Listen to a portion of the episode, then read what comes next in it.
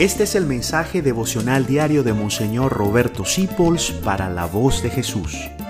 Queremos que la sangre de Cristo no se derrame en vano.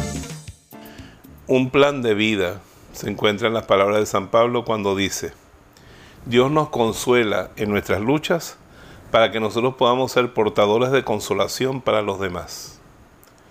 Dios nos consuela en nuestras luchas como Espíritu Santo, porque el Espíritu Santo es el que llamamos el gran consolador. Cuando estamos sufriendo, cuando nos vemos abatidos, viene Dios en su Espíritu Santo a darnos aliento, a darnos esperanza, a darnos ganas de seguir. Y nos dice San Pablo que él hace eso y él lo experimentó porque Pablo tuvo muchísimo sufrimiento, tiene que haberse desanimado con tanta persecución y dolor que pasó en su vida. Pero el Espíritu Santo venía y lo consolaba, lo animaba y lo levantaba. Pero dice que Dios hace eso para que nosotros seamos consolación para los demás para que donde veamos una persona batida, desesperada, acabada, con pánico, nosotros vayamos a cubrirla con las alas de Dios, vayamos a darle nuestro ánimo, tenemos que ser portadores de la consolación de Dios para los demás. Qué bello plan de vida, ¿verdad? Una parte de mi vida va a ser recibir el consuelo y la fortaleza del Espíritu Santo.